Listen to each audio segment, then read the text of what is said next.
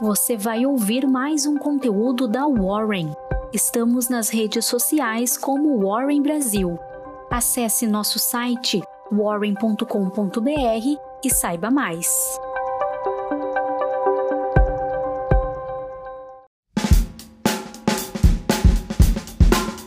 Bom dia, eu sou o Fred, sou líder do time de análise da Warren e aqui está a sua Warren Call de hoje. Os mercados operam nessa quinta ainda sob o impacto da decisão do Federal Reserve, que na véspera elevou a taxa básica de juros dos Estados Unidos em 0,75 pontos percentuais, como esperado, e reiterou o controle da inflação como prioridade, mas destacou que em algum momento será apropriado desacelerar o aperto monetário. O mercado considerou a mensagem como doves, mais branda, e logo na sequência das declarações de Jerome Powell, chair do Federal Reserve, começou um rally nos ativos de risco, ações, moedas de emergência e até criptoativos. Na China, Após uma reunião de alto nível do Partido Comunista, a mídia estatal reportou uma mudança de direcionamento para o alcance dos melhores resultados possíveis na economia, em contraste com o compromisso anterior de cumprir com a meta de crescimento econômico. O mercado espera que a China não atinja a sua meta de crescimento para 2022, que é de cerca de 5,5%, pela primeira vez desde 2015, com a sua economia de 11 trilhões de dólares prejudicada esse ano por extensas restrições relacionadas à Covid, incluindo bloqueios completos de cidades como Xangai.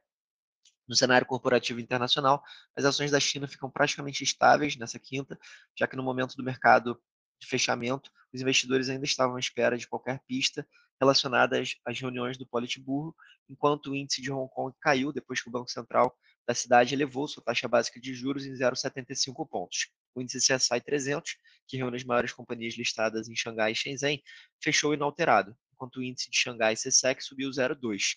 O índice de Hong Kong HSI, por sua vez, teve recuo de 0,2%. Na Europa, as ações devolvem ganhos com uma série de balanços negativos, incluindo o Santander, tirando o brilho do rally global impulsionado pelo alívio nas preocupações com o ritmo dos aumentos de juros nos Estados Unidos.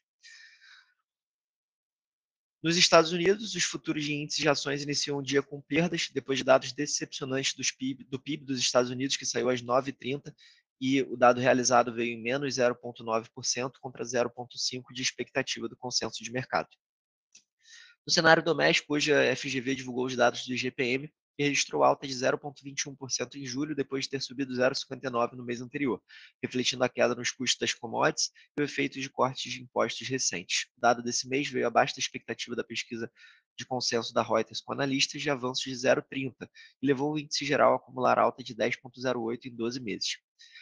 O IPA, que responde por 60% do IGPM e a pura variação dos preços do atacado, desacelerou a alta 0,21 em julho, contra 0,30 de junho. Já o índice de preços ao consumidor, o IPC, que tem preços de 30% no índice geral, recuou 0,28 em julho, após ter avançado 0,71 em junho. O Índice Nacional de Construção Civil, o INCC, por sua vez, teve avanço de 1,16 no período, ante alta de 2,81 em junho.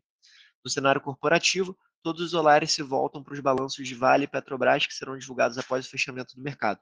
Ontem, Clabin e Suzano foram os destaques, reportando dados de EBITDA acima do consenso. Para ficar por dentro de todos esses detalhes e insights da temporada, não deixe de entrar no nosso grupo do Telegram, onde comentamos nossas impressões e expectativas. Encerramos agora mais uma edição da Warren Call. Um abraço e até logo.